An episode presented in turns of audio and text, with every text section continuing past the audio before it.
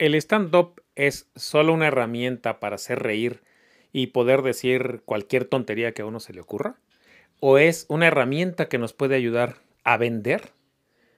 ¿O es también una herramienta que nos puede ayudar a tener una mejor vida, a sanar nuestras propias heridas, a hacer un viaje al interior que nos permita conocernos mejor, conectar con nosotros mismos y así poder conectar con los demás? El día de hoy traigo un expertazo en el tema, un invitado de lujo, que nos va a hablar de lo que es el stand-up para la vida y las ventas. Comenzamos. Esto es Ventas 2020 con el señor de los seguros, Eloy López.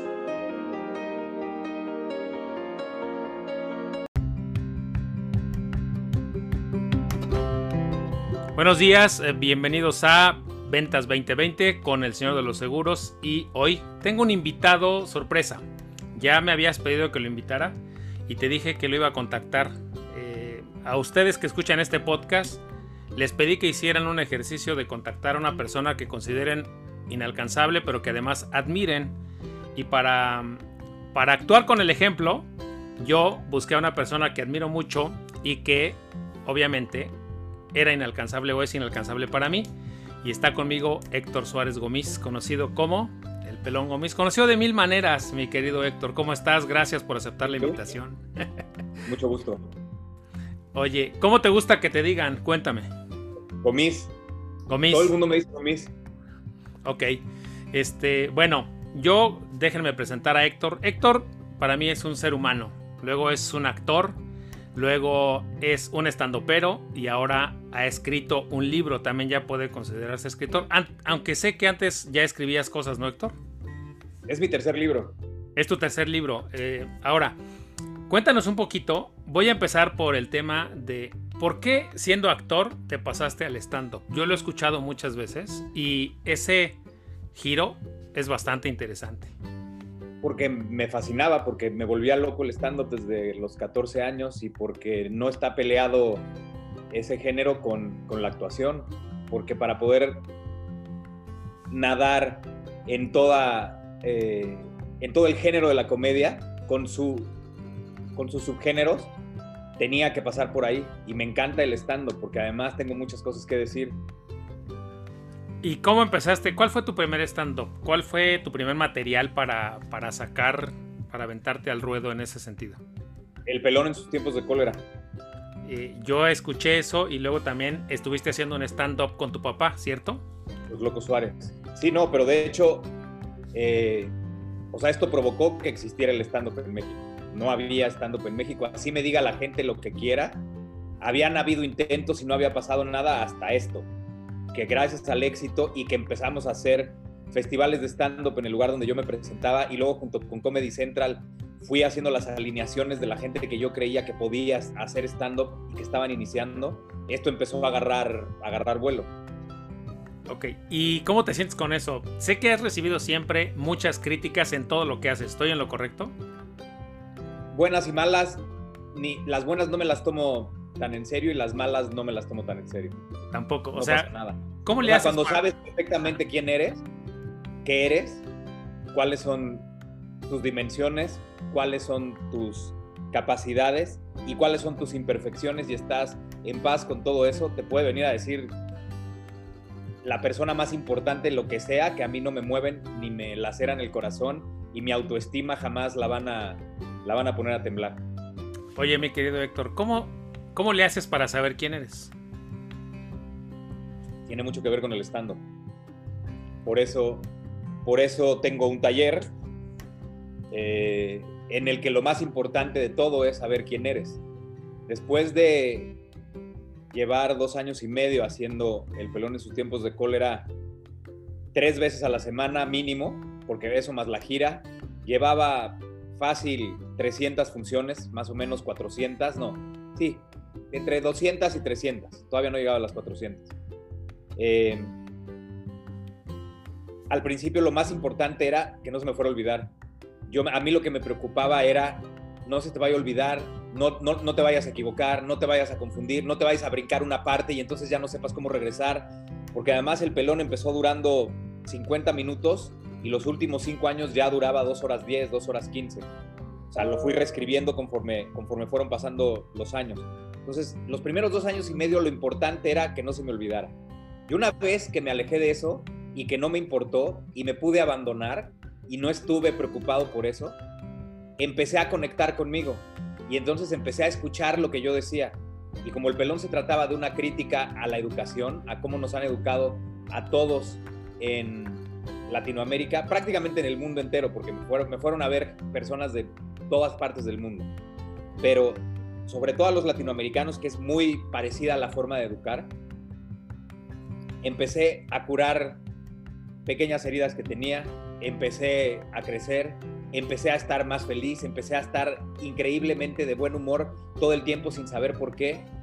Y de pronto no nada más conecté conmigo, sino empecé a conectar con la gente. Siempre se rieron muchísimo, pero una vez que conecté conmigo y empecé a conectar con la gente, una función, jamás me va a olvidar, era un viernes, acabó, no se iban y entonces de broma les dije, oigan, ya acabé, ya se pueden ir. Y no se iban y empezaron a levantar las manos hacerme preguntas. Y entonces me hacían preguntas con respecto, oye, es que me hiciste pensar y entonces, ¿cómo ves que yo estoy haciendo esto con mi hijo? Y, los, les dije, oigan, no soy psicólogo, yo no puedo responderles. Esto lo escribí para, primero que nada, para divertirme yo, para divertirlos a ustedes. Y en esto, claro que sí, crear un poco de conciencia de cómo estamos educando a nuestros hijos. Pero nada más. Pero seguían preguntándome y preguntándome. El siguiente lunes pasó lo mismo, el siguiente martes igual, el siguiente viernes. Y total que decidí invitar a alguien que fuera conocido en la comunicación para que ellos llevaran el debate una vez a la semana, ellos lo coordinaran y ellos este, fueran como, como el maestro o maestra de ceremonias. Me conmovió muchísimo lo que pasó. Entonces, sí soy alguien que se cuestiona mucho y que todo el tiempo se está analizando y entendí muy bien que así como en las terapias tú te, tú te acuestas en el diván y el y el terapeuta te escucha, lo importante de eso es que te escuches tú, no que te escuche él. Lo importante de que me escuche, de que me escucharan decir lo que yo estaba diciendo, claro que los hacía reír, pero lo importante era que me escuchara yo.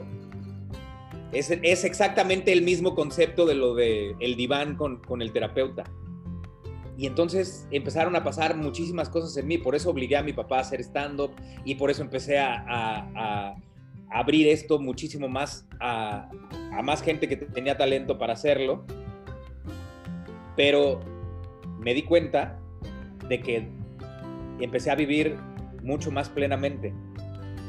Y pasaron más cosas, pero una vez que pasó eso dije, tengo que compartir esto con la gente y fue cuando creé mi taller, que, que se trata de conocerte a ti mismo. Entonces, cualquier persona que comunique, cualquier persona que hable en público, cualquier persona que dé conferencias, cualquier persona que dé clases, cualquier persona que haga coaching, no es lo mismo transmitir la información que tienes en la cabeza y compartirla que conectar.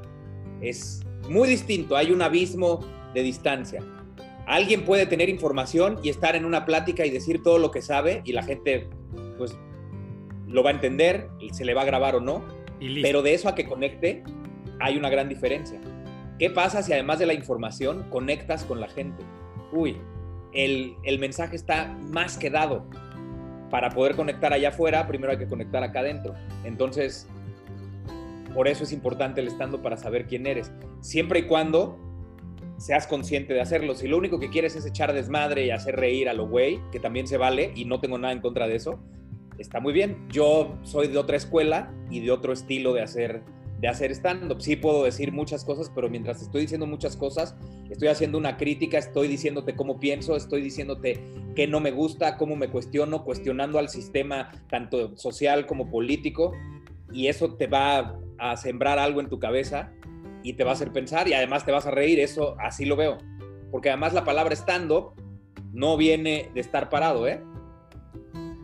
¿De dónde viene la palabra? Parado, viene de que en los 60, todo el movimiento que había en los 60, de, e, en el mundo entero, o sea, no nada más en París con los estudiantes y universitarios, con el prohibido prohibir, más lo que estaba ocurriendo en México, ya venía pasando en Estados Unidos, todo el movimiento de los derechos civiles, Martin Luther King, está, e, el mundo entero en los 60 estaba cambiando por completo.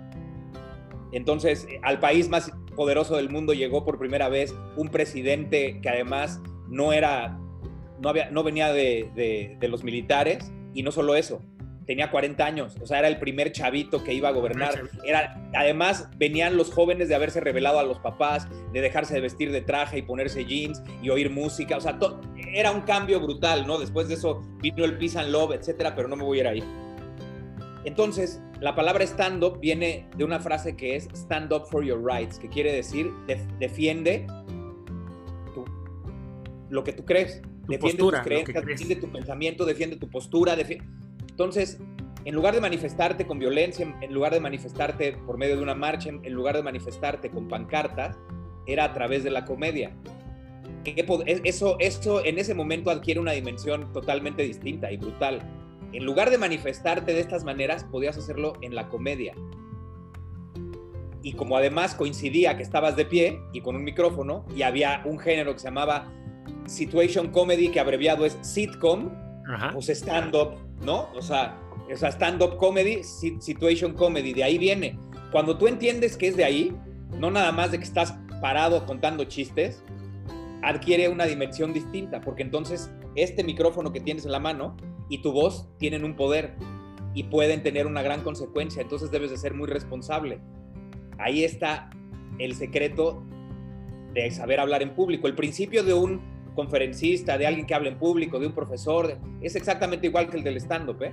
porque además creen que es un monólogo y es todo lo contrario, es un diálogo aquella persona que hable sola en el público y crea que está haciendo un monólogo, se va a hundir y no va a transmitir nada. En el momento que entiendas que es un diálogo, todo cambia. Y entonces, ¿cómo, es, cómo que es un diálogo si nadie te contesta? ¿Cómo no? Estás conectando de otras maneras, como dices. No, no, no. Se ríen, en ese momento te están respondiendo, se empiezan a acomodar, en el momento que estás diciendo algo interesante o algo que les gusta, se acomodan en la silla de diferente manera y te están diciendo algo con su movimiento corporal, empiezan a comentar con el de al lado, claro, ¿te acuerdas que yo te dije que eso me había pasado? Empiezan a poner y empiezas a provocar a la gente y te están respondiendo. No necesitan abrir la boca y contestarte con palabras para responderte ante lo que estás diciendo, empiezas a provocar muchas emociones. Ahí estás conectando con la gente. El stand-up no es un monólogo, es un diálogo. Entonces, eh, todo eso te lleva a conocerte a ti mismo. Si, si, no eres un imbécil.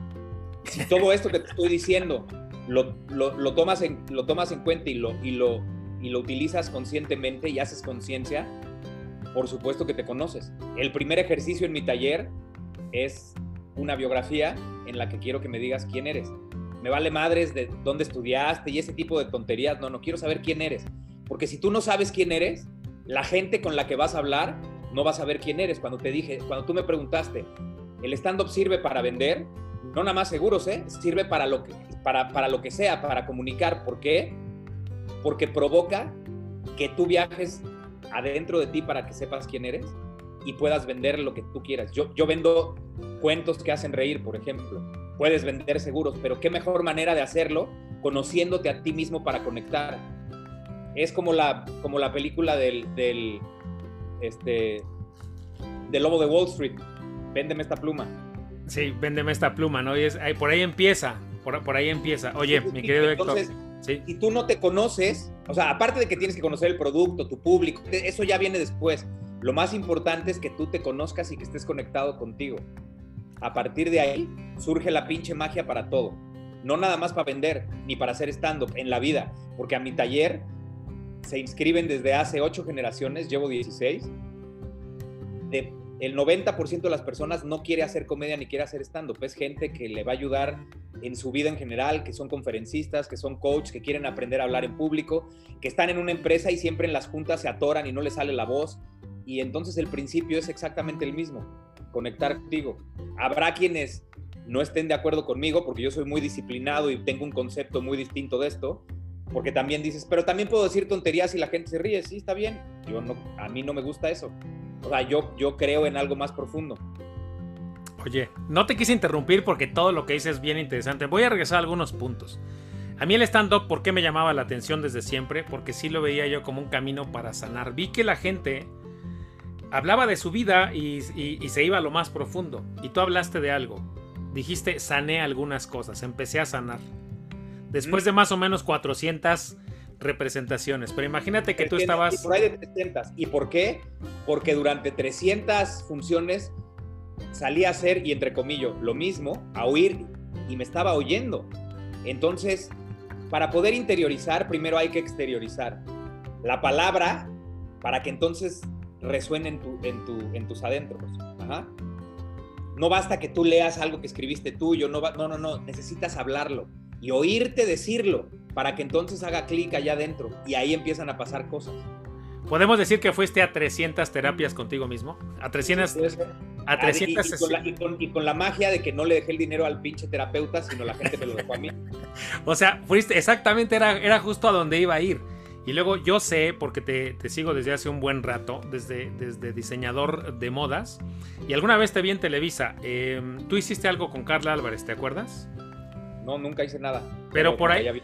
¿eh? Pero, ahí alguna vez... Nunca, nunca, nunca hicimos nada juntos. Un clic, ¿no? me caía bien, nos saludábamos bien. Una vez Carla Álvarez era clienta mía y una vez que fui a verla por ahí te vi y te acercaste a saludarla y todo. Entonces, por ahí nos bien. Es, esporádicamente. Bueno, como te sigo desde hace mucho, sé que cuando estabas haciendo tu stand-up, hablabas, sé lo que hablabas de tu papá y de tu mamá y de toda la historia que ibas y venías a traer pasteles por toda la, avenida San Jerónimo, ¿no? Decía. No, si no lo viste, no sabes, pero, pero mi papá y mi mamá, yo los utilicé como arquetipos de papá y mamá. Todo lo que yo contaba, el 50% no había pasado y el 50% sí, pero yo no podía hacer una crítica diciendo, a mí no me pasó, tenía que decir que a mí también. El stand-up te sirve además para vender, tienes que aprender a mentir. A contar historias, ¿no? Pero es que para poder vender algo, a lo mejor cuentas una historia que le pasó a un primo, pero para que entonces haga clic, dices que te pasó a ti y hay que aprender a adaptar esa historia que te pasó a ti. ¿Sí me explico? Sí, completamente. muchas veces hay gente que está dando una conferencia y pon tú que es un psicólogo, es una terapeuta o es un nutriólogo y para poder explicar algo que quieren que, le quede claro a la gente, a lo mejor no pega igual si dices, yo tuve una vez a una persona que fíjate que le... No, ya, pasa a una tercera persona y tú no eres el que, el que lo vivió. Si lo adaptas y dices, una vez me pasó y tú eres el que, el que protagonizó esa historia, cambia por completo la manera en la que lo estás diciendo y, cambia por completo el, eh, tu argumento y a la gente se le graba más que te haya pasado a ti que estás enfrente con un micrófono, a que si dices que le pasó a un amigo de un amigo de un amigo, ni lo conocen ni lo han visto, están viendo a ti. Por eso hay que saber mentir también. Eh, a eso hay un ejercicio en mi, en mi taller que te enseña eso, para que sepas adaptar cosas que a un paciente, que a un cliente, que les pasó, pero que te vendría bien decir que te pasó a ti, porque eso va a, provocar que, a la gente le quede más claro o que conectes con cierto público que a lo mejor si dices, a un cliente una vez me contó que a un amigo, no, ahí ya lo perdiste, güey, te tiene que pasar a ti, para que entonces la gente diga, ah, cabrón. Tienes que ser el protagonista de la historia. Siempre. Si tú estás contando una historia, tienes que ser el protagonista de la historia. Vamos a decir, ¿te, te puedes apropiar de la historia? Tienes que apropiarte de la historia, siempre.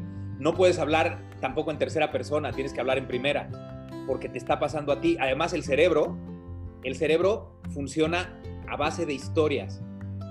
Así está conformado nuestro cerebro. La composición, tanto, o sea, de, las dendritas, cómo están conectadas y demás. El cerebro piensa en historias. Tú vas en la carretera y ves un letrero que tiene una, una, línea que es así. ¿Qué te dice? Rápido, ya sabes. Ah, viene en una curva que es doble, ¿no? O ves E y la, y la, y la diagonal. Ahí no me puedo, o sea, estamos acostumbrados a comunicarnos a través de historias. Entonces, ¿qué mejor que la historia la cuentes como si te hubiera pasado a ti para que puedas transmitir el mensaje que quieres que le llegue a la gente? No estás, no estás siendo un, un mentiroso, sino estás apropiándote de algo que no te pasó, diciéndote que te pasó para poder conectar, vender, este, ponle, ponle la historia que tú quieras dejemos la línea en blanco. Pero eso, eso es bien importante. Que te empieces a apropiar de la historia.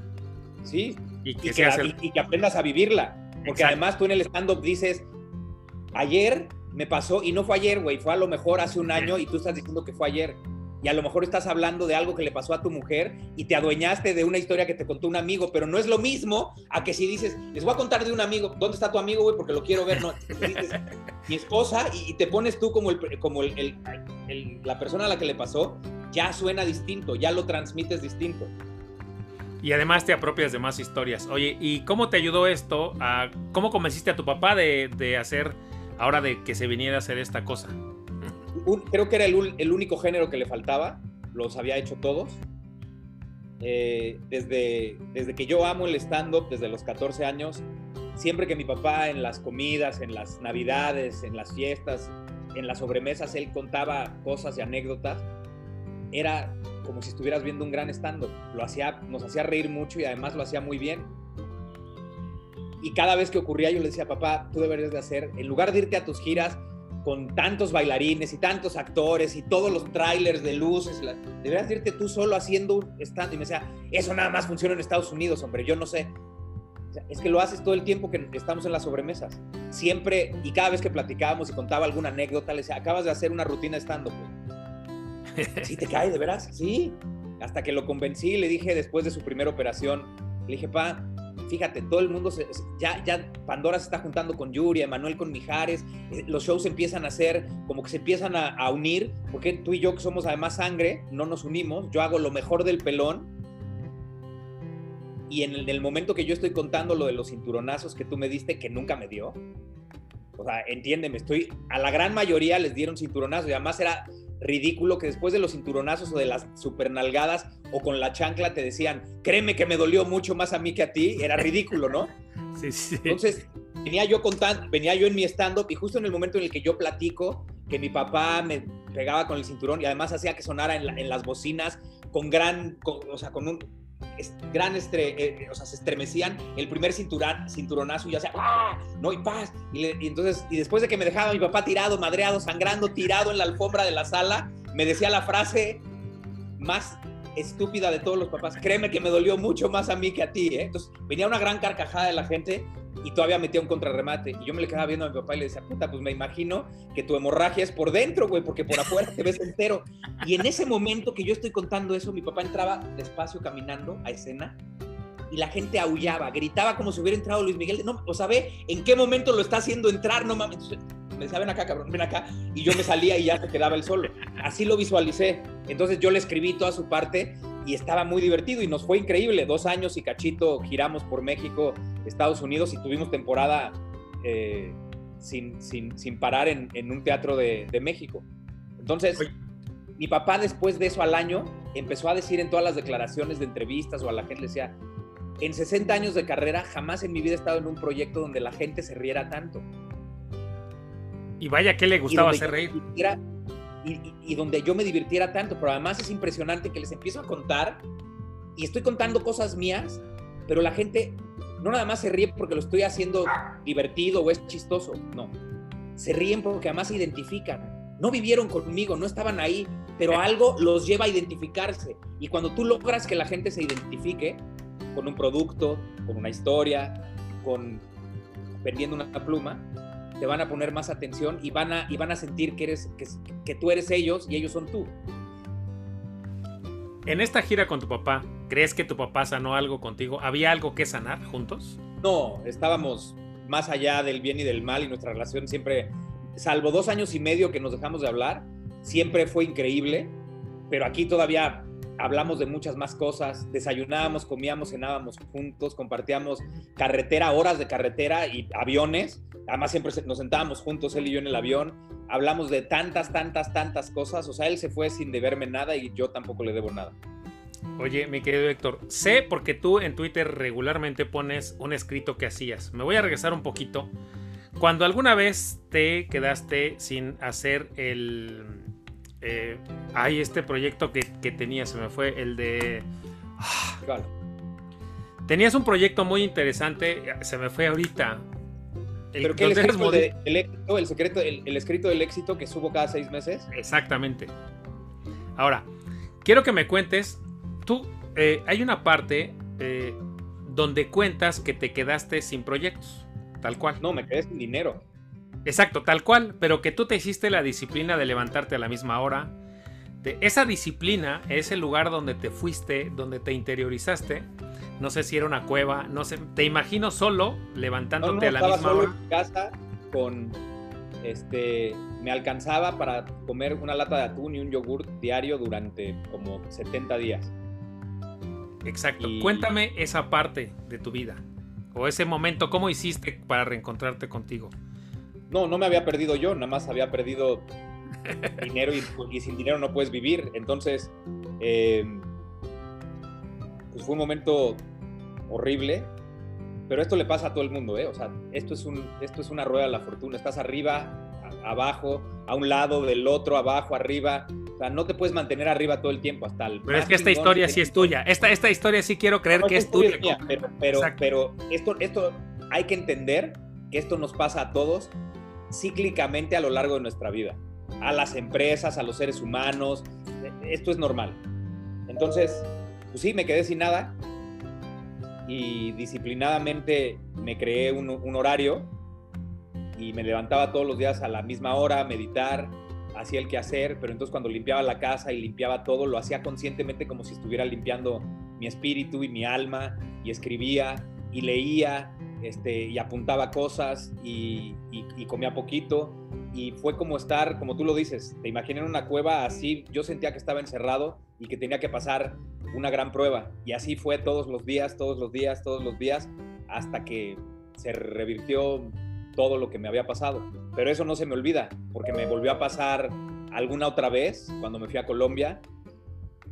Y esto te ayuda muchísimo a uno a, generarte a ti tu propio trabajo. Así nació el pelón en sus tiempos de cólera.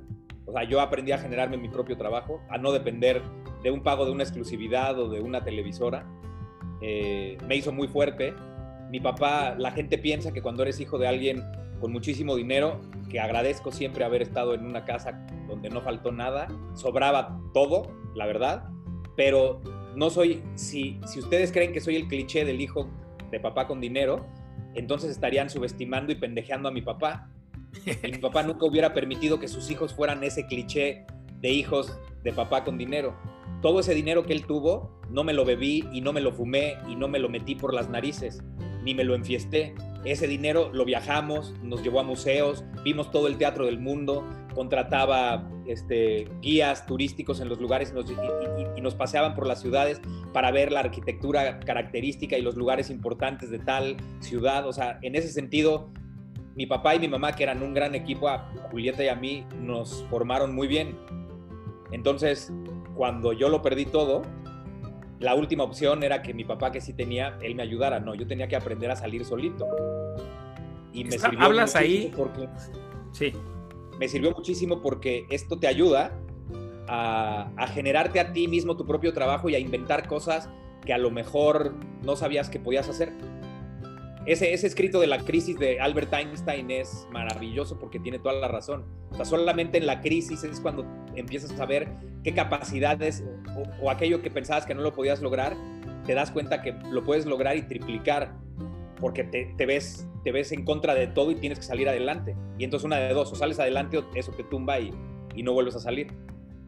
No te perdiste, pero sí hablas de algo bien interesante y que ya recordé. E, eres diseñador ambos sexos, es correcto, ya. Diseñador ambos sexos, pero ya había acabado, sí, ya había acabado. Sí, eso me hizo ganar todo el oro del mundo y, y de pronto te confundes y dices, puta, esta entrada de dinero nunca se va a acabar y entonces un BMW, pero aparte una camioneta BMW y vámonos a España en primera clase y, y vámonos a ver la colita de la feria de Sevilla, las corridas de toros y me quedo toda la feria de San Isidro el mes completo en Madrid y la no, o sea, y, crees que dices, además me lo merezco porque me he puesto unas chingas brutales, no mames, no he parado de trabajar y de pronto tienes que recordar que hay que, hay que guardar para cuando las vacas estén flacas porque hay, hay tiempos, en, pero hasta, hasta en la pinche Biblia, en el pasaje de, de José el Soñador, que además es una obra de teatro maravillosa, o sea, los, los 12 hijos de Jacob, eh, cuando llegan a, Egipto y, hay, hay una persona que ve el futuro, el faraón le dice, cabrón, tienes que ahorrar para cuando vengan las vacas flacas. Va a haber mucho, pero después no va a haber nada. Entonces, guarda y no te acabes cuando haya mucho. Y eso es, es una ley de vida. Y, y aprendes lecciones. Aquí hablabas de que cuando fuiste con López Dóriga te entrevistó y de a partir de ahí todo el mundo quería hablar contigo y de repente algo pasó que nadie te quería contestar el teléfono. ¿Estoy en lo correcto? No, no. Cuando, cuando estás, cuando tienes éxito, todo el mundo quiere estar junto a ti y cuando no, nadie te habla, es normal. después del estreno de, de Diseñador Ambos Sexos que rompimos récords de rating y que, y que todos mis compañeros y yo nos volvimos el sabor del año y además de que nos, y yo como era el protagonista me querían en las portadas de todas las revistas y además contratos por todos lados y obra de teatro y gira y dices, esto nunca se va a acabar, no mames, qué locura, qué locura, o sea, qué, qué, increíble, pero, pero pues sí se acaba, si, si, si, si la cagas, se te va. Y todo el mundo en algún momento, políticos, deportistas, empresarios y demás, creen que la pinche mina de oro nunca se va a acabar y siempre es arriba y a, arriba, bajito, abajo, arriba y hay que aprender a vivir así y entender que no siempre vas a estar hasta arriba. Oye, aprendiste a crear tus propios proyectos. ¿Qué tan importante se volvió el, ese crack en tu vida, o por decirlo, ese, esa bajada en la vida, para empezar a crear tus propios proyectos? No, o sea, no fue esa, fue la siguiente, que fue como cuatro años después. Pues, como el pelón en sus tiempos de cólera. O sea, yo sé que suena muy mamón, pero yo, o sea, el pelón en sus tiempos de cólera provocó y prendió que existiera este género del stand-up en México. Y empezaste a subir de nuevo como la espuma. sí, claro, pero además, como soy un güey que viene de teatro y disciplinado, el pelón lo hice ocho años seguidos, ininterrumpidos, en cartelera. Primero estuve un año y medio en el Café 22 donde estrené, que era un lugar pequeñito. Luego me compró Ocesa y me fui a un teatro de Ocesa, al NH, lunes, martes, viernes. Pero además al comprarme Ocesa también lo compaginaba con una obra de teatro diferente cada año. O sea, era el pelón más una obra de teatro, sin dejar de hacer el pelón. O sea, seguías haciendo sí, no, no, y haciendo. Hay que, a mí me encanta trabajar así. Si no estoy, si no tengo ese ritmo de trabajo, siento que no estoy haciendo nada. Entonces, eh, el pelón, ya una vez que se encaminaron varios estandoperos, yo seguí con lo mío. Disciplinadamente, pues tenía el teatro lleno, disciplinadamente, lunes, martes, viernes, lunes, martes, viernes, ocho años. El último año ya no fue lunes, martes, viernes, me fui del NH y me fui al teatro este, Milán todos los lunes. Pero todos los lunes, todos los lunes, todos los lunes, o sea, disciplinadamente, y también lo, lo alternaba con otra obra de teatro y ya fuera con un programa de televisión o con una serie. O sea, fueron 10 años de, de, de, locura. Y ya después me vine para acá. Pero entre el pelón, Los Locos Suárez, junto con eso hice otras seis obras de teatro. Y en ese cuando, estaba, cuando estaba en el 2012, por ejemplo, había pelón lunes, martes, viernes. Pero entonces también estaba Peter Pan. Y la sobremesa, un programa en imagen que hacía con Marta Figueroa, sí, de 3 a 5 todos los días.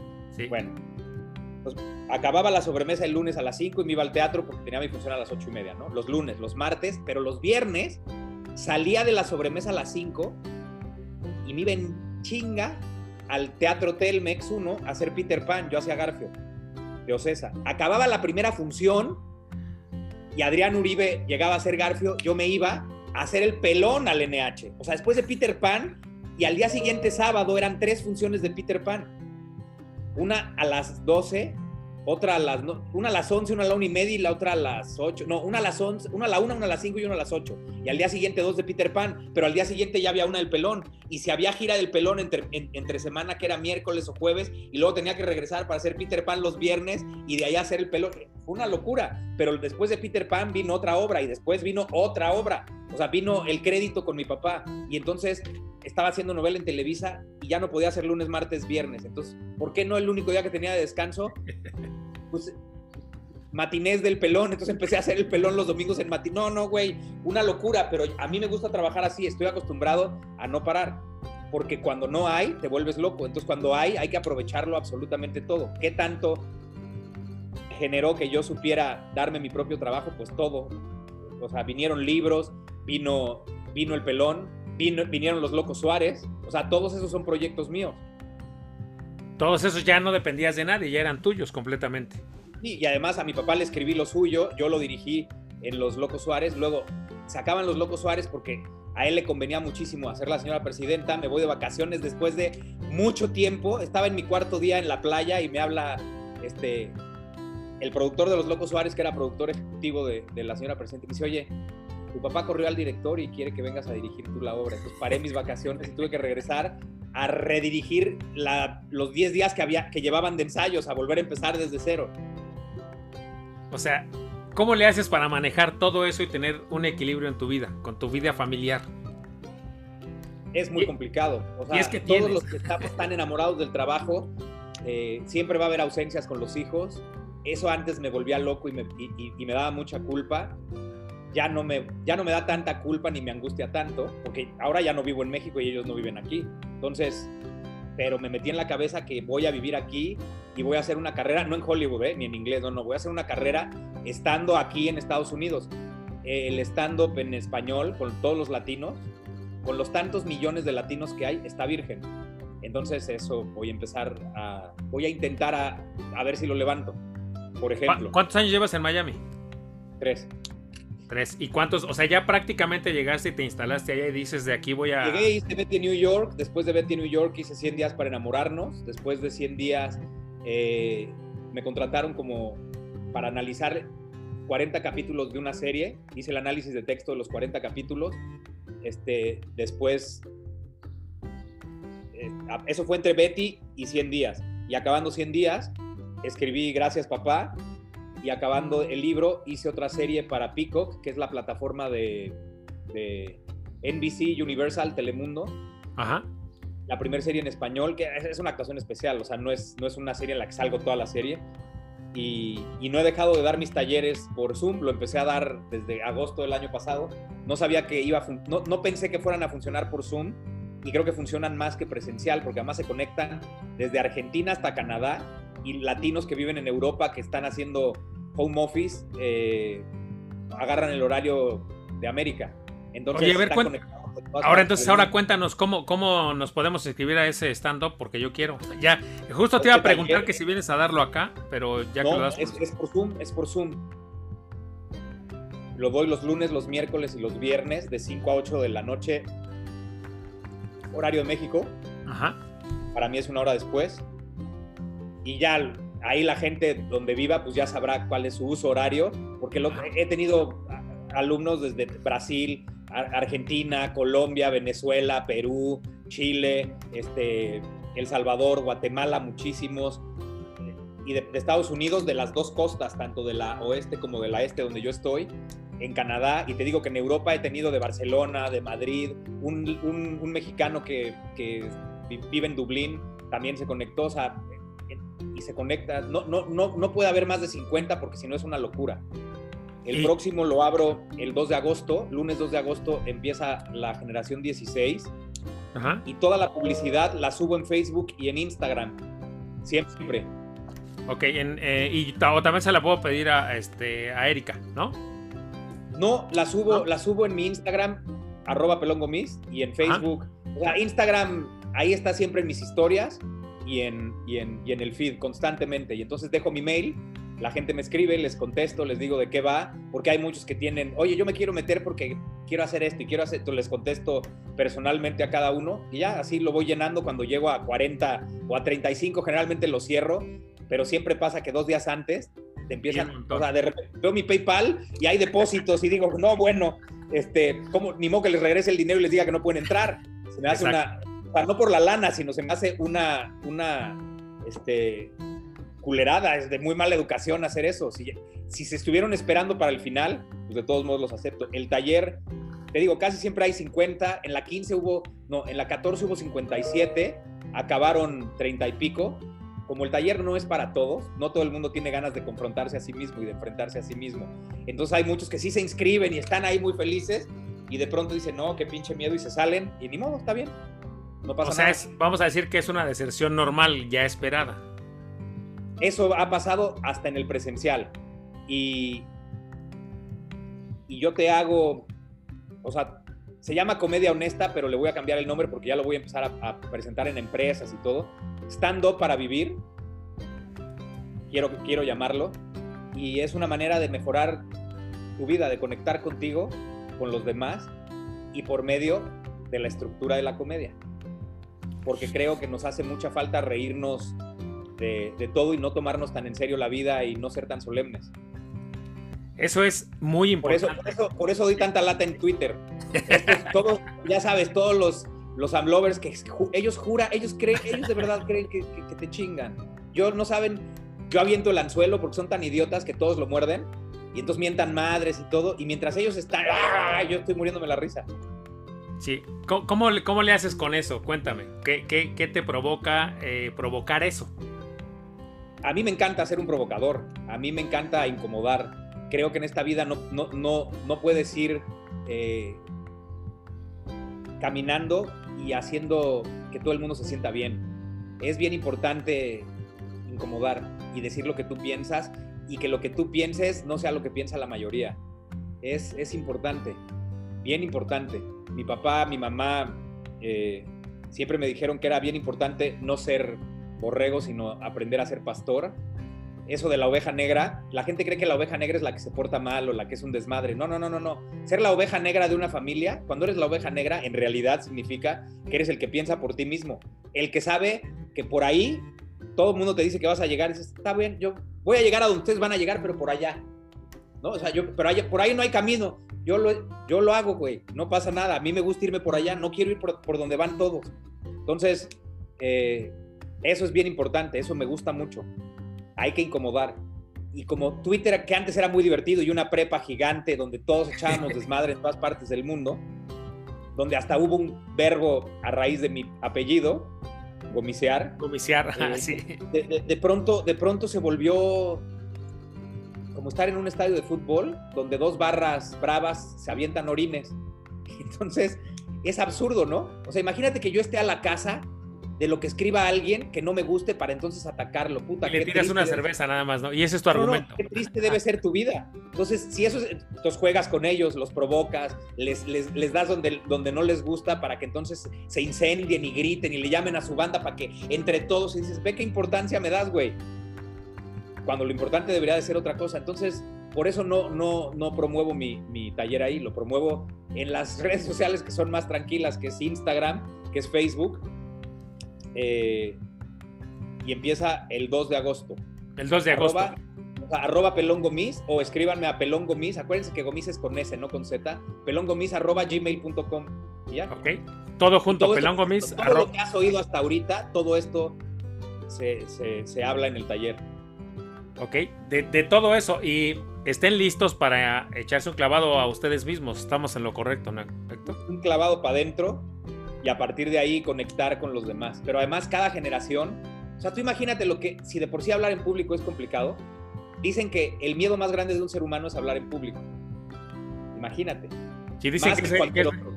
que- que está muy cercanito, muy cercano a la muerte, ¿no? Muy, cer- muy cerquita Sí. a la muerte. Entonces, una vez que yo te pido que escribas tu bio para, para que me digas quién eres y que te toque leerla delante de 50 pendejos que no conoces y te tienes que abrir de capa, güey, pero cada uno de ellos va a hacer lo mismo. Pues van a empezar a identificarse y van a empezar, o sea, tú vas a oír cosas de gente que no le habían dicho ni siquiera a sus mejores amigos, las vas a oír tú y viceversa. Se empiezan a hacer un engrane brutal y todas las generaciones son íntimas entre ellos. No hay una sola que no, que no haya pasado lo mismo. Acaban de, ven- o sea, se acaban de reunir, de, además viajaron de Argentina, de Venezuela, de Colombia, a México hace, hace dos semanas y del interior de la República. Y para la siguiente semana van a viajar igual de Colombia, de otros lados para juntarse. Eso a mí me parece increíble. Eso provoca y se vuelven amistades de toda la vida. Desde el- llevo dando los cinco años. Todas las generaciones son muy unidas. Todas. Y que, y obviamente, como dices, tenías, sentiste que ese, vamos a llamarle poder, que tenías esa cosa y que ¿Sabes no qué podías hice? quedarte con ella. Una Sí. vez que lo creé, mi conejillo de indias fue mi papá. Cuando lo dirigí en, en Los Locos, lo hice pasar por todo esto. Y entonces, cuando le- se lo planteé, me dijo, está toda madre. O sea, me parece un ejercicio muy novedoso, muy nuevo. Este, órale, va. Entonces él pasó por todo esto. Y una vez que vi que funcionó, ya lo empecé a hacer en un taller. ¿Y qué, y qué sientes que, que has creado 16 familias grandotas? Sí, creo que, creo que, mira, a mí no, yo soy muy, a mí me cuesta mucho trabajo la adulación y que me digan cosas, no, no sé recibir. Entonces, pues, mucha gente me dice que le cambié la vida. En estas 16 generaciones ha habido pues, como unos entre 10 y 15 divorcios. ¿En Pero serio? Ha habido también, pero ha habido también entregas de anillos. Sí, claro. Una vez que, que despiertas y la chingada, pues es una bola de nieve, no la puedes parar. Entonces hay gente que, que, pero así como no ha habido divorcios, ha habido, así como ha habido divorcios, perdón, ha habido pedidas de mano, ha habido gente que se cambió de lugar de vivir, unos vivían en un lado y dijeron, es que esto no es lo que yo quería y por, y, por primera vez tengo huevos de irme a otro lado. Y todo eso lo provoca lo que, lo que me dijiste en un principio, el estando. Eso, porque, porque yo tomo como base la comedia para, para revolverte y, sacudirte. Porque la, ¿Y por qué? Porque la comedia, te voy a decir dos máximas de la comedia, esto no lo digo yo, lo dicen los más grandes que, ha habido en todo el mundo. Uno, es mucho más importante en la comedia ser honesto que ser chistoso. Escucha, mucho más importante ser honesto que ser chistoso. Por eso el primer ejercicio es tu bio. ¿Cómo vas, ¿Cómo vas a ser honesto con los demás si no eres honesto contigo? Que es lo mismo, ¿cómo vas a, conectar con los demás si no has conectado contigo? Y la comedia siempre nace del dolor, la de a de veras. No decir pendejadas y albures y eso que también te puede hacer reír. No, no, no, no. La comedia, el, género como tal, nace del dolor. Y tiene que caminar de la mano de la verdad, de la honestidad. Entonces, a mí me parece una máxima de la vida. Quítale que en la comedia es más importante ser honesto que ser chistoso. Quita eso y ponle en la vida es mucho más importante ser honesto que ser chistoso.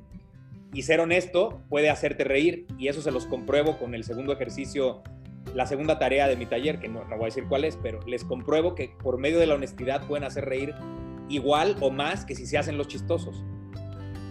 Oye, ¿cuál fue el dolor más grande que te ayudó a hacer comedia? Vivir, vivir, vivir este, cuando, cuando no estás consciente, cuando no estás poniendo atención, pues te duele, te pones cualquier cantidad de madrazos, que además es normal, ¿no? Porque crecer duele y crecer, si hacemos la analogía con un bebé que va creciendo, pues de gatear se pone chingados en la cabeza, cuando empieza a caminar se cae, cuando empieza a caminar y correr se van de hocicos, se raspan, ¿no? Los niños todo el tiempo se están, pero es, es se les caen los dientes, para crecer los huesos se estiran y es un dolor espantoso, ¿no te acuerdas cómo te dolían las piernas y los brazos cuando estabas creciendo? O sea, a lo que voy es, crecer duele, entonces, eh, si tú no te haces güey y dices, aquí identifico este dolor, aquí identifico algo que no me sale y que recaigo constantemente, me tropiezo con esta misma piedra, siempre tengo este mal hábito, todo eso lo juntas y lo usas para, para revertirlo y, reír, es mil veces mejor. Que además de pronto la gente dice, para reírte de ti mismo, espérame, para reírte de ti mismo, no me tienes que decir tus defectos tú, ¿eh? Se ven. entre, entre todos nosotros y yo, vamos a joderte a ti con todo lo que a ti no te gusta y tú te tienes que reír de lo que te estamos diciendo y entonces sí te estás riendo de ti mismo. Hasta que ya, vamos a decir, me veo en todos los demás. Pero además los demás tienen que ser los que te, te, jodan para que entonces no te afecte y tú aprendas a reírte de ti mismo, pero por medio de los demás. Porque si tú dices, ay, estoy muy gordo, estoy... simplemente te estás defendiendo, no te estás riendo es, una, es, es como que una, una careta en la que parece que te estás riendo de ti mismo. No, no, no, para reírte de ti mismo, los demás se tienen que reír de ti y tú con ellos. Y entonces sí, porque ya ves que hay, así, así como hay un mito de la tierra es de quien la trabaja, que lleva pinche repartición de tierra, que de venir, güey, por la pinche, ya por tierra de fuego, cabrón. Este, otro mito es que el mexicano se ríe de todo y hasta de la muerte. No es cierto, ese es otro mito gigante. Somos unos pinches mariquitas pusilánimes de mierda, güey. Todos nos tenemos la piel muy delgada. Todo nos duele. Puta madre, todo. Nos podemos reír de un vecino, pero no de nosotros. Entonces, el amigo es tan, el, mexicano, perdón, es tan astuto. Eso sí somos, güey. Más que cualquier país de Latinoamérica. Somos los más astutos de todos. Nos hacemos amigos de la muerte para que no nos lleve. La empedamos, nos la no, pero eso es muy diferente a saberte reír de, de la muerte. Ve, con toda la pinche, este, ahora con la cancelación de, todo, ya todo, todo, todo está mal, cabrón. Y no, y no se entiende que la vida es contexto. Hasta Los Ángeles Azules les tocó, ¿no? Ahorita. Hazme el puto favor. Eh, al rato van a decir, digo, porque los pinches millennials y los centennials no les tocó Mecano.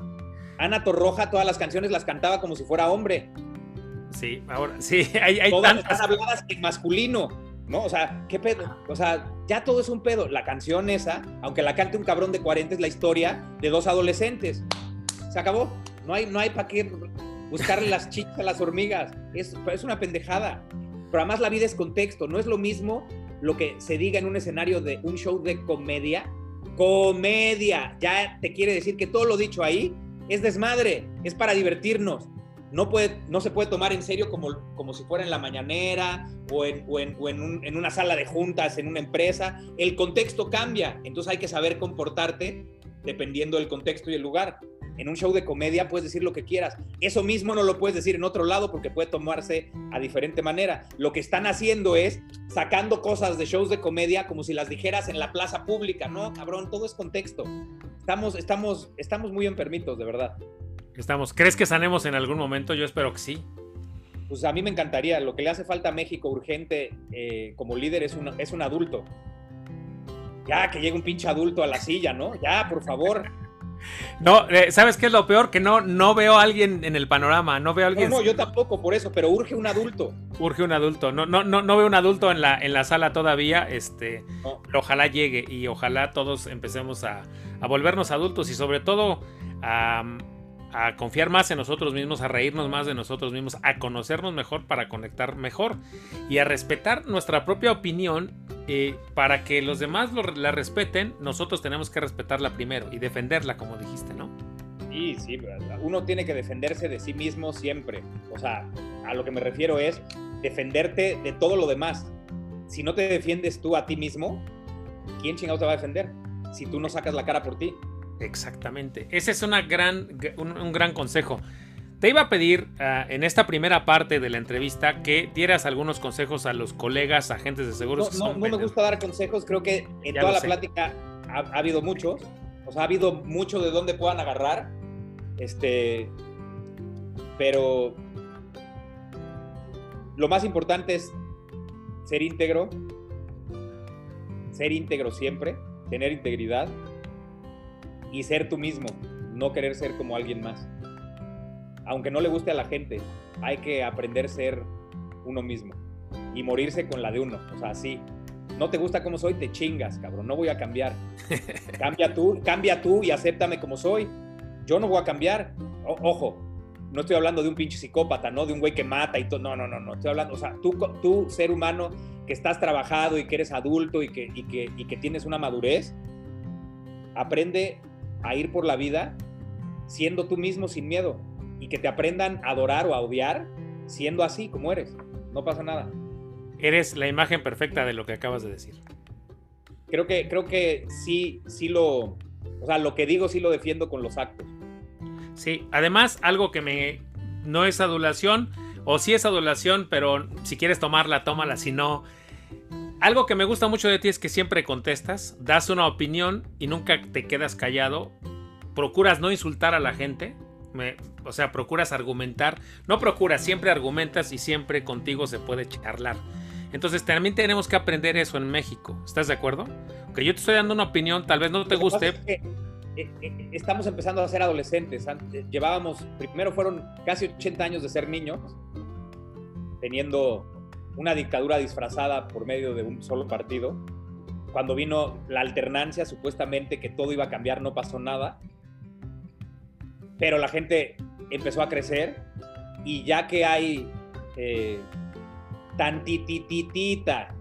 chance de, de respetar lo que piensas y lo que dices, pues está manifestándose mucha gente y en lo que encuentran la cordura, pues sí, se van a mentar madres y se van a lastimar y se van a insultar. En lo que llegan a encontrar la madurez en cuanto al diálogo. Antes no se podía, antes decías algo y te quebraban. Apenas, em, todavía te siguen quebrando, pero, pero ya se empieza a, dejar a la gente tener libertad de expresión, poquito, poquito más que antes.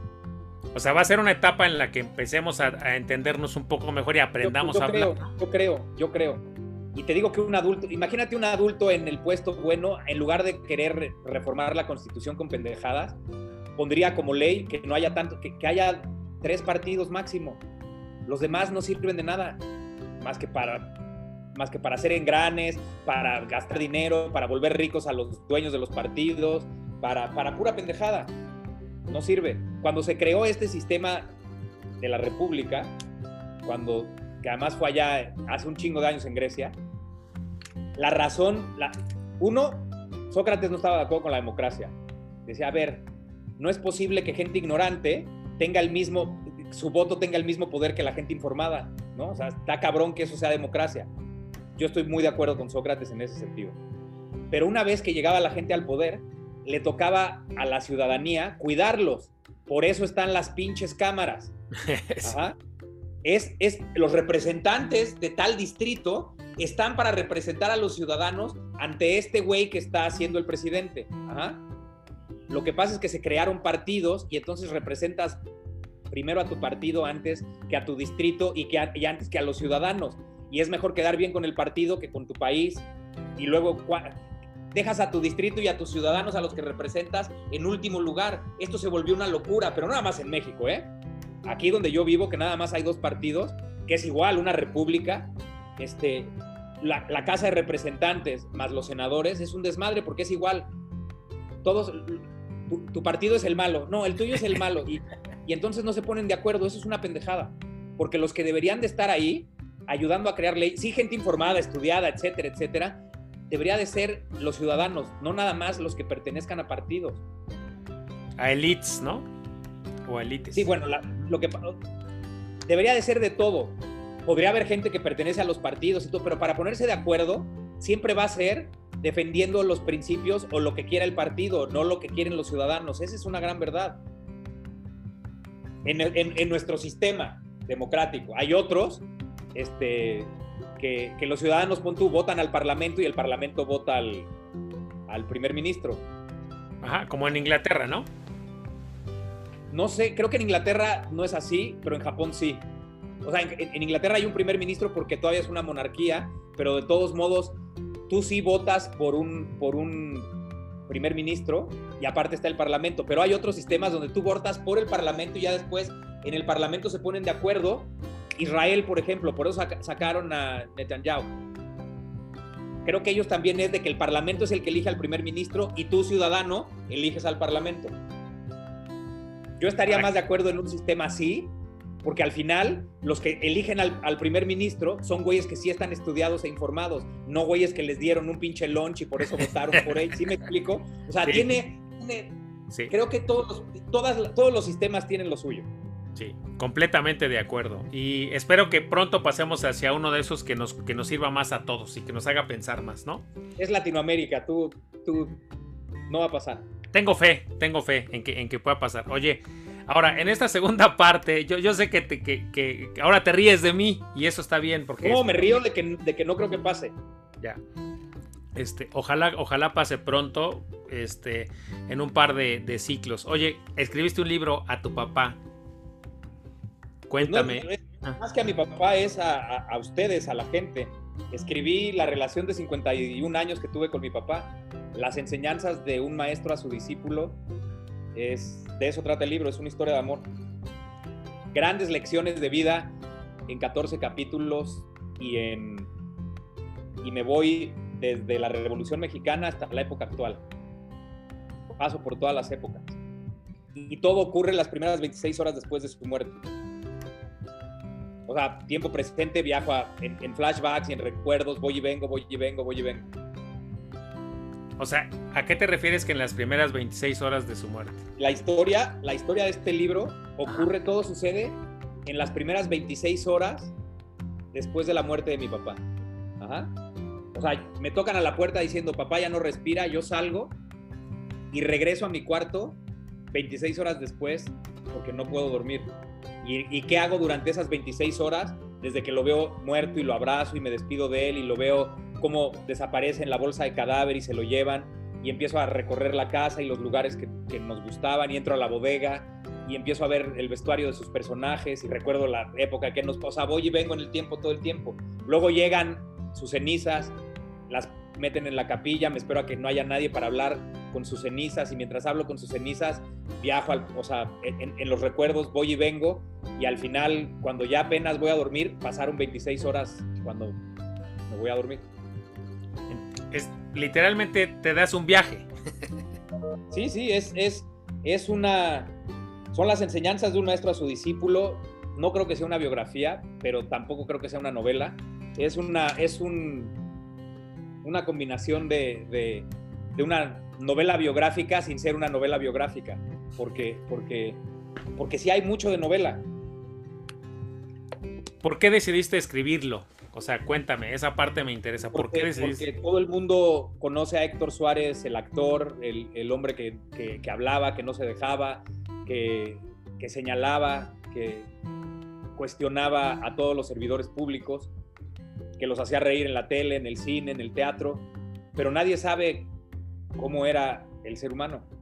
Y a mí, desde que era niño, me encantaba presumirles a mis amigos, a mis novias, a toda la gente cómo era mi papá, porque era un ser encabronadamente amoroso, muy tierno, muy generoso, muy besucón, muy cursi, no paraba de decirnos te amos y un, y un filósofo y un sabio, tenía una sabiduría de barrio combinada con la sabiduría de la filosofía oriental que, que, que todo eso me formó y yo quería compartirlo con la gente, quería que además de que saben de esa persona que vieron a lo largo de su vida y que está en la mente de todos los mexicanos, quería que vieran cómo era en realidad, cómo era en su casa, cómo era Héctor Suárez el ser humano, este lado espiritual, humano, filosófico de él, que a mí me formó y, que es como un epílogo de nuestra, de nuestra relación, una manera de cerrar el ciclo por completo y de honrarlo, no de hacerle un homenaje, de honrarlo. La gente que va a leer el libro va a encontrar un papá diferente, un Héctor Suárez diferente al del pelón. Porque en el pelón, en los tiempos del cólera, hablabas de un Héctor Suárez distinto a este, un poquito, ¿o no? Eh, poquito, porque lo ponía de ejemplo en dos cositas y a mi mamá igual, pero, pero, pero era, era más lo que yo decía de cómo nos educaron en plural que a mí en particular. En, en, en las frases, en, la, en, los regaños, en los cinturonazos, en, en que, en que a, nos, a, nosotros cuando éramos niños había un lugar prohibido en toda la casa que era la sala, ¿no? O sea, eso, eso era para toda nuestra generación. Ve, no dije un chiste y te estás riendo, güey. Por eso te digo que ser honesto es más efectivo que ser chistoso. Sí, claro. Eh, eh, y lo ponía de ejemplo de todos los papás, pero no era... La gente sabía que era desmadre. ¿eh? Los inteligentes, que era un 90%, sabían que esto era desmadre, que al final de cuentas era una crítica.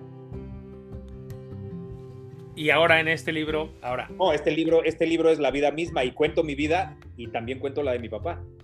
Oye, o sea, para poder contar su vida tengo que contar la mía, porque estoy presente en todas las historias y en diferentes épocas de mi vida. Y está la infancia de mi papá, su adolescencia, mi infancia, su adolescencia, su abuela, que es personaje primordial de su vida, que fue quien lo crió, esencial, su abuela, eh, cómo deja la arquitectura para volverse actor, cómo conoció a mi mamá, cómo me educó, momentos importantes. O sea, es, es como dice mi mamá en, en, en la introducción, es una hermosa historia de amor.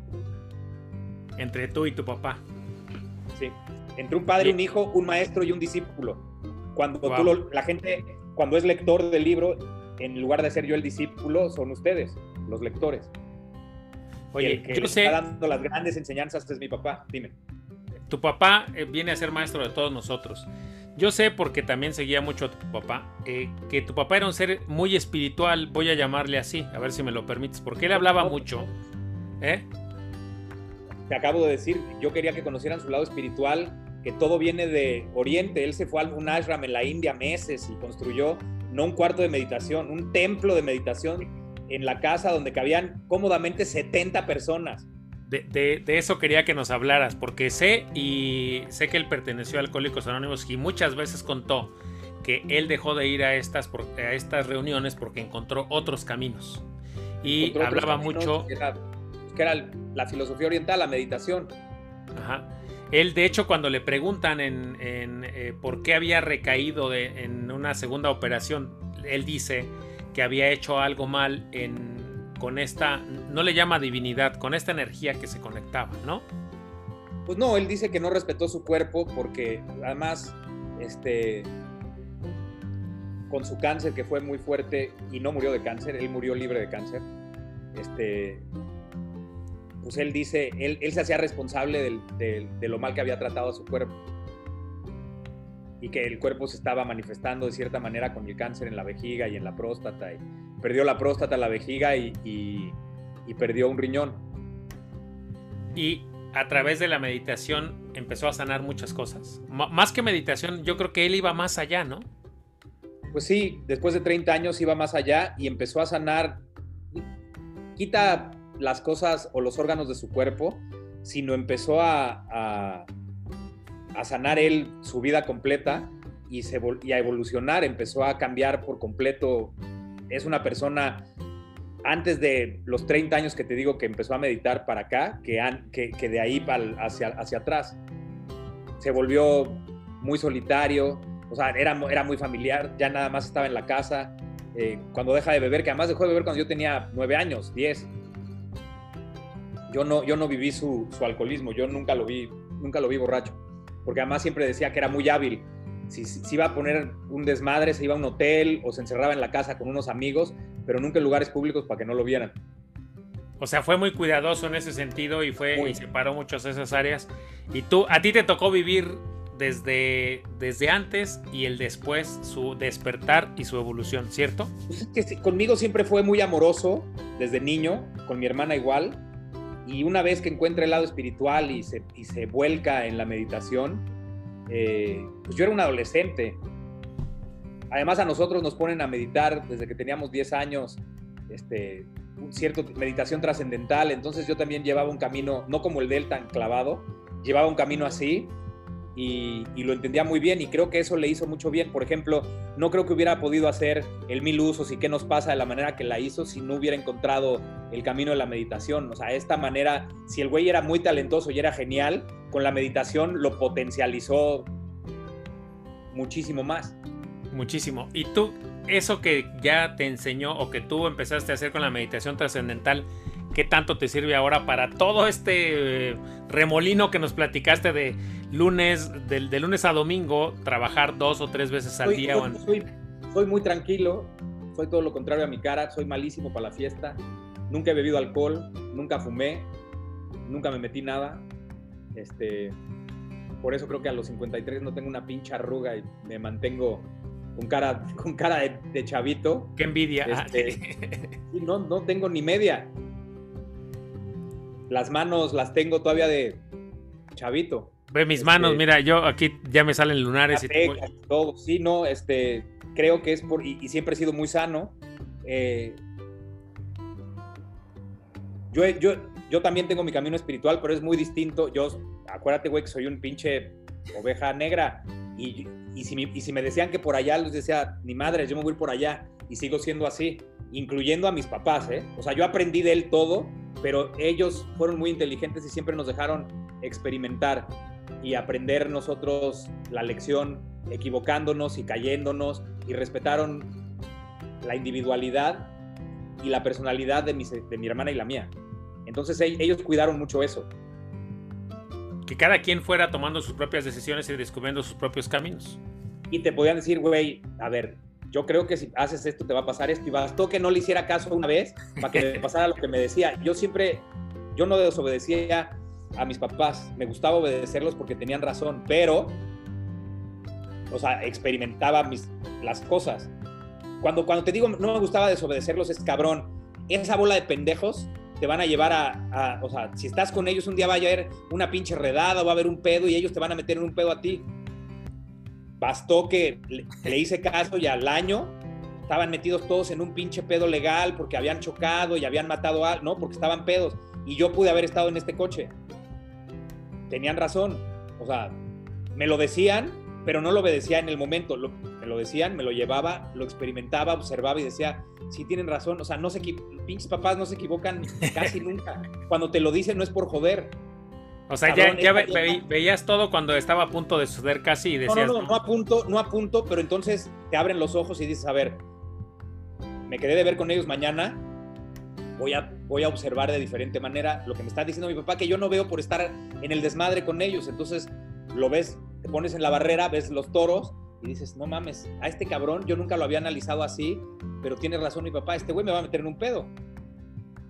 Un día me va a meter en un pedo. Sea, es muy divertido y todo, pero algún día nos va a meter, una bronca. Claro, y, finalmente eso de que dime con quién andas y te diré quién eres, a mí me encanta rodearme de gente a quien yo considero más inteligente que yo, a la que le puedo aprender. Y entonces cuando me cuestionaba eso, yo decía, pues la neta no le puedo aprender nada a este pendejo. Y a este otro pendejo tampoco, ¿no? Y me pasaba igual con las novias que me decían, hijo, esta lo único que quiere, cabrón, abusado porque seguro se va a querer embarazar de ti, ¿no? Cosas así. Entonces la empezaba a ver distinto y decías, pues nada más cogemos como locos y la chingada, chavito, 19 años, pero en realidad ya analizando bien, estoy más enculado de lo que yo la, o sea, de lo que no, no la admiro ni nada y entonces dabas la media vuelta y te ibas por otro lado. Y eso te ayuda a elegir, a discernir eh, y acabas entendiendo que la gente que tiene más experiencia te puede ayudar a que ese camino que tú eliges ir solito eh, no sea tan complicado. Y si es complicado, tú sabrás cómo, cómo lo enfrentas, ¿no? Vamos a decir, porque es una sí, Pero sabes una cosa, te vuelven más consciente. Me, de pronto me invitaba a comer y me decía, cabrón, este, oí tal de tal güey, ¿no? sé que ha venido a la casa, a mí me cae muy bien, me hace reír un chingo, pero a ver, quiero que contéstame esta pregunta. ¿Lo ves como un pinche señor, o sea, de señor, un, güey exitoso? Un cabrón que va a aportar algo. Y yo decía, pues no, nada más la planeta, nada más me cago de la risa. Entonces, güey, eh, aprende a elegir. Y está bien que los tengas para cagarte de la risa, nada más mídete, abusado, cabrón. Empieza a buscar también gente a la que le puedas aprender, gente que te diga, oye, leí esto, mira, te recomiendo este libro, o me metí a tal curso, o que tenga de pronto un concepto y una filosofía propia de, la vida, aunque sean así de chavitos, y que te pueda abrir los ojos, porque le aprendes a todo el mundo, para bien y para mal. Entonces, por ahí te vas, te vas formando y empiezas a poner atención y a ser consciente. Mi hija hace poquito me dijo, oye, pa, ella tiene su novio, ¿no? Y entonces me dice, el, el, el hijo de uno de mis mejores amigos me dice, me está hablando para invitarme a salir. Le dije, ¿qué, le dijiste? Pues que no. Entonces le dije, a ver, no quedes mal con él, pero ponme atención, No quedes mal con él, no lo hagas sentir mal, queda muy bien, hazlo sentir padrísimo, pero a él y a todos, por favor, hazlo sentir bien. O sea, ay, no, o sea, pero, pero si lo conocemos de toda la vida, sí, ya sé, pero no sabes cómo es cuando se encabrona porque lo rechazan. Abusada. Y entonces, como no lo sabemos, mejor cuida no querer saber cómo es cuando se enoja, o cuando se siente rechazado, cuando se siente celoso. Y ese mismo ejercicio hazlo con tu novio, con los demás, cada vez que te invite a alguien, porque la verdad tengo una hija que está guapísima, hay cola de cabrones que quieren salir con ella. ¿Quién, le va, ¿Quién la va a informar mejor de los hombres que, que un cabrón? Entonces, mi amor, le hablo y le digo, no le digo que es a huevo, la prevengo, le digo qué es lo que yo veo y de pronto siempre me manda y me dice, tienes razón, papá. ¿Eh? Claro que sí, porque cuando eres chavito, no, no ves más allá de tus 19 años. Cuando eres más adulto, olvídate de, de, que estás aconsejando a tu hijo. Cuando tienes 53, como yo, tienes un camino recorrido y entonces ya observas de diferente manera y analizas de diferente manera. Te pueden seguir haciendo pendejo, ¿eh? De pronto crees conocer a alguien y no es como tú creías. Eso nos va a seguir pasando. Nadie, nadie es sabio y perfecto. Pero ya sabes que de pronto la gente te puede hacer mucho daño si tú al decirles no los lastimaste sin querer. No sabes cómo va a reaccionar esa persona, no sabes qué tan educado esté del corazón y de la cabeza. Y eso te puede chingar en algún momento, él o ella, o ellos. Entonces, qué mejor, así como hablaba mi papá conmigo, yo hablo también con mis hijos. ¿Qué pinche regalo nos acabas de dar? perdón. Desmadre, también se lo digo. Ajá. Y tengo la misma la misma única regla que tenía mi papá conmigo. Nunca me mientas y no va a haber pedo de nada, así hayas hecho lo peor. Lo peor, güey, si me dices, sí, cierto, sí lo hice, no hay pedo. Vamos a hablar, porque, no, o sea, porque tienes que aprender y te tengo que decir y, para, y, es mi obligación explicarte y que además analices, pero no va a haber pedo, cabrón. Si tú me mientes, yo te voy a, a castigar o la consecuencia va a ser por mentirme, no por lo que hiciste. Que aprendí, cabrón, a nunca mentirle, nunca le mentí, güey. Nunca. Siempre le dijiste la verdad. Y nunca hubo pedo. Nunca hubo pedo así. Y, créeme que yo de chavito era un desmadre. O sea, a los 11, 12 en la privada éramos, puta, 50 niños de todas las privadas. Éramos un desmadre entre todos. Y yo no siempre era el que hacía la, travesura. Pero pues nos chingábamos todos. Entonces ahí empezaba mi papá a decir, ahí estaban las primeras lecciones, güey. Fíjate bien, los 50, digo 50 por exagerar, pero los, los 30 o los 20 son culpables de lo que hizo uno, cabrón. Además, ¿qué amigos tenías en la privada, no? O sea, ¿qué amigos? Dime, dime qué amigos había ahí. no, pues había de todo, pero, imagínate que ese hubiera. Él exageraba para que yo aprendiera y entendiera y estuviera consciente. Imagínate que hubiera matado a alguien. Tú también te vas, güey, por haber estado ahí. Entonces, abusado, cabrón. Piensa bien qué haces y qué no haces, con quién sí, con quién no. Estate alerta todo el tiempo. Y mi papá siempre que nos despedíamos, que nos íbamos a algún lado, siempre era abusado, cabrón, abusado. Abusado. Era su frase. Que se la decía a su abuela. Abusado, cabrón, pero así, abusado, cabrón. ¿Cómo crees que les digo a mis hijos? a Jimena no le digo cabrona, pero abusada, mi amor. Y al pinche enano este que es un desmayo, digo, abusado, cabrón. Aguas con estos güeyes porque te vas a meter en un pedo. ¿Pero cómo? Porque no, porque no obedecen, porque velos. Ve este pinche niño, ya se descalabró, ya hizo, no obedeció a sus papás, se subió a la pinche barda y se tiró y se pudo haber roto un hueso. Y el que sigue eres tú, cabrón. Yo no quiero que a ti, que me llegues con el brazo roto. ¿Cómo? Sí, por... ¿qué haces en una barda de tres metros? ¿Qué es lo más seguro? ¿Que la camines en ese espacio así de, delgado o que te pongas un madrazo? Que me ponga un madrazo y te quieres poner un madrazo, no. Entonces, ese güey te va a llevar a que te pongas un madrazo. Así. Cuídate de ahí. Voy a regresar a ese gran regalo que nos acabas de dar, que es el consejo que le das a, Jimena. Es el mismo consejo que a veces todos vemos pasar y rechazamos a la gente así. Digamos, voy a decir y voy a usar una palabra. Los que mis podcast escuchas no, no, no están acostumbrados a escucharme decir groserías, pero voy a decir, ¿para qué lo rechazo a lo pendejo? ¿Estás de acuerdo? Y a la primera. O no, sea, no nada más a lo pendejo. ¿Para qué soy? Eh, grosera, tajante, eh, pongo una mala cara. ¿Para qué lo hago sentir mal con este no? Si con este no puedo no hacerlo ni sentir bien ni mal, pero que entienda y que no se sienta mal, que no le duela, y no me lo he hecho enemigo. No hay enemigo pequeño.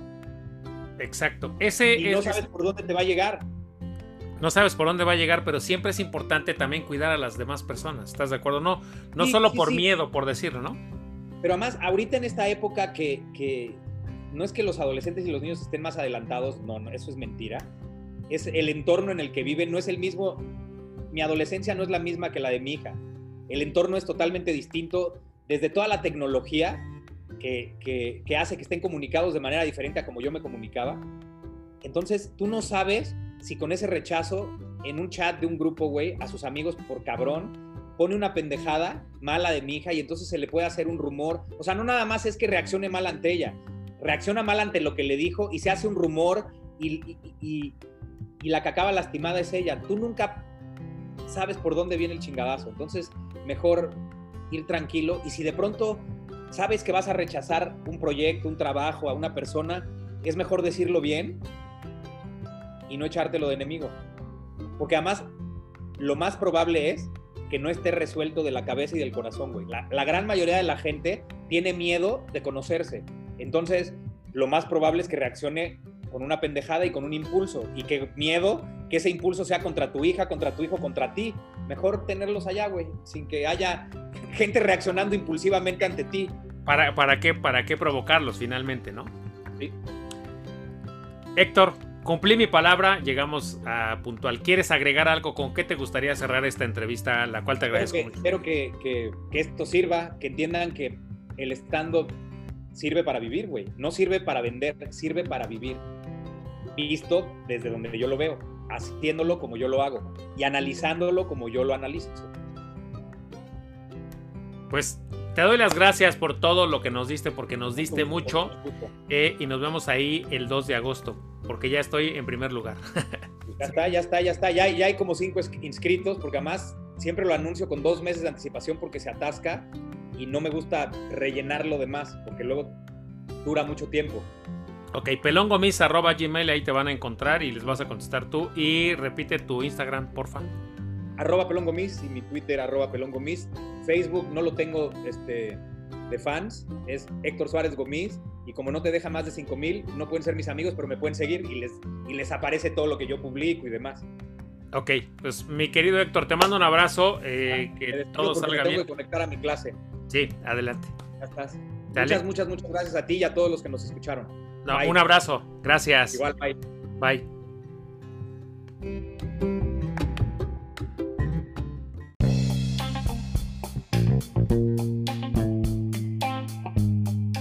Espera, espera, no te vayas, por favor. Tengo un pequeño bonus track para ti que básicamente es una reflexión de esta entrevista que tuve el día de hoy porque me dejó muchísimas enseñanzas.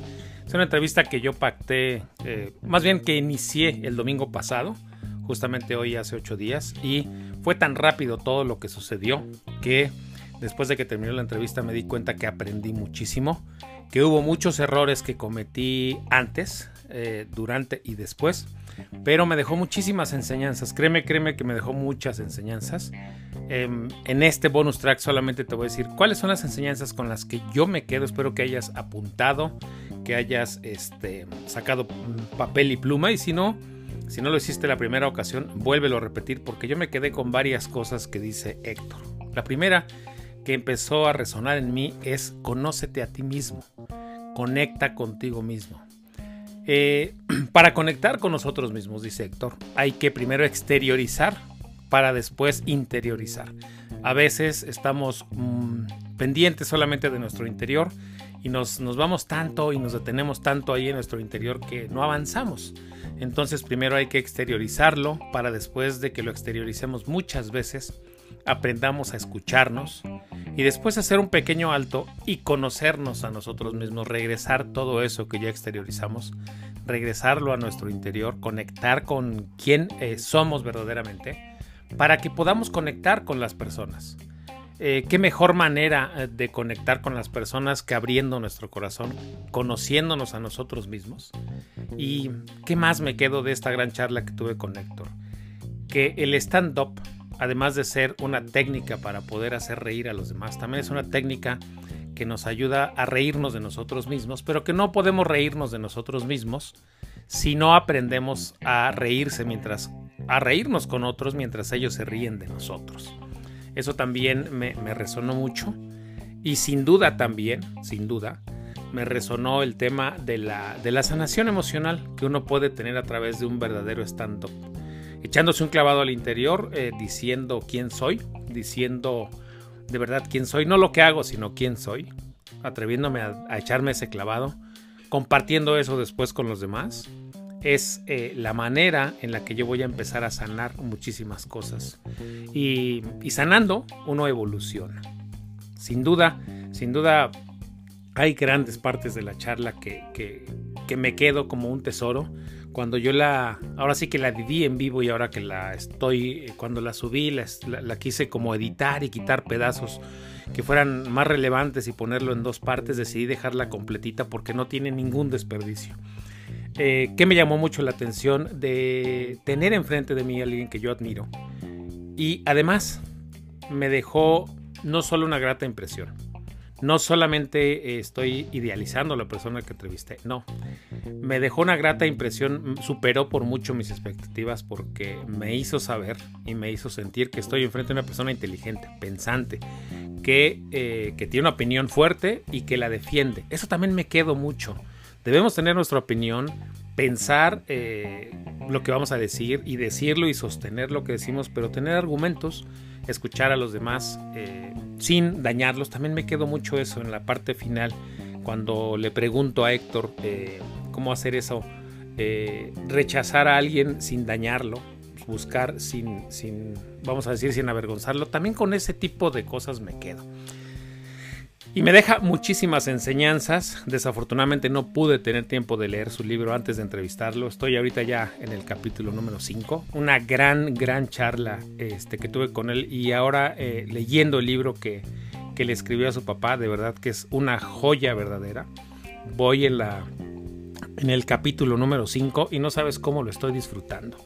Eh, de verdad que, es un, una gran enseñanza. Eh, me hubiera encantado darme tiempo de leer el libro antes, porque creo que la charla hubiera sido todavía más exquisita de lo que fue, si es que pudiera aún ser más exquisita. Yo la disfruté mucho cuando la hice. Estaba a toda velocidad porque todo sucedió tan rápido. Y después ahora que la escuché, me di cuenta que sí, efectivamente había sido una gran, gran charla. Al principio, como te diste, me costó, como, como pudiste escuchar, me costó trabajo pero poco a poco fui agarrando ritmo, fui poniéndome en orden. Y bueno, ¿qué te voy a decir? Que la siguiente semana La siguiente semana te voy a hacer un capítulo única y exclusivamente de lo que aprendí de esta entrevista, porque aprendí un montón de cosas que te puedo decir, eh, cometí muchos errores eh, al momento de la entrevista, previamente a la entrevista, y uno de ellos, de estos errores, fue no prepararme lo suficiente. Sí me preparé, pero no me preparé lo suficiente. Para una entrevista como estas, con alguien que nosotros eh, consideramos inalcanzable, cuando nos dice que sí, hay que estar preparados y hay que estar más preparados, más preparados de lo que, de lo que regularmente estamos. Y entonces te platicaré el siguiente capítulo, en el siguiente capítulo todos los errores que cometí en el camino y todo lo que aprendí al charlar con Héctor. Bueno, y sí, ya, me, ya le mandé correo para inscribirme a su, a su stand-up. Me voy a inscribir eh, con él. Ah, ya creo que soy el sexto participante de los 50. Va a empezar el 2 de agosto.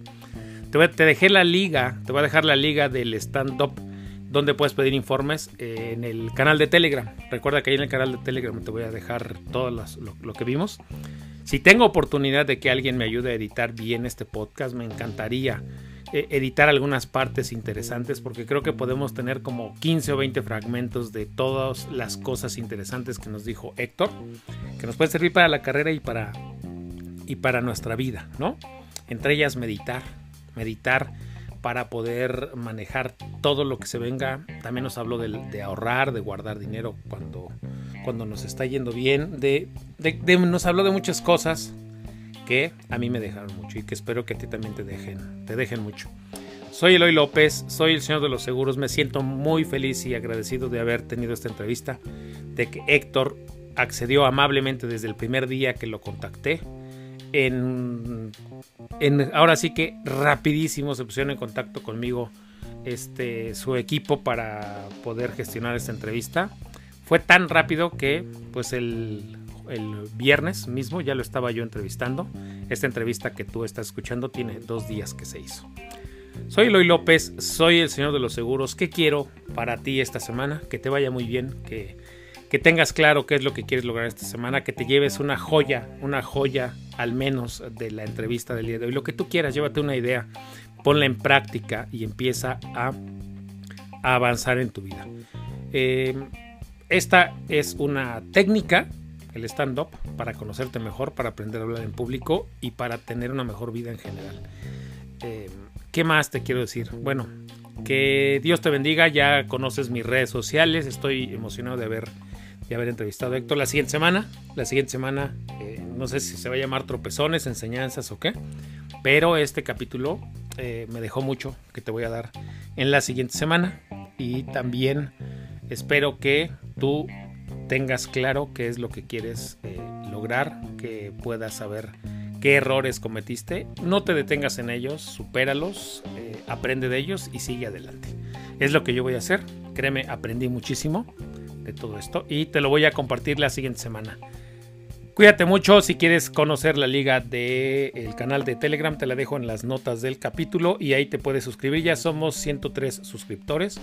Y bueno, nos vemos la próxima semana a las 5 de la mañana, lunes a las 5 de la mañana. Soy Eloy López, soy el Señor de los Seguros. Que Dios te bendiga.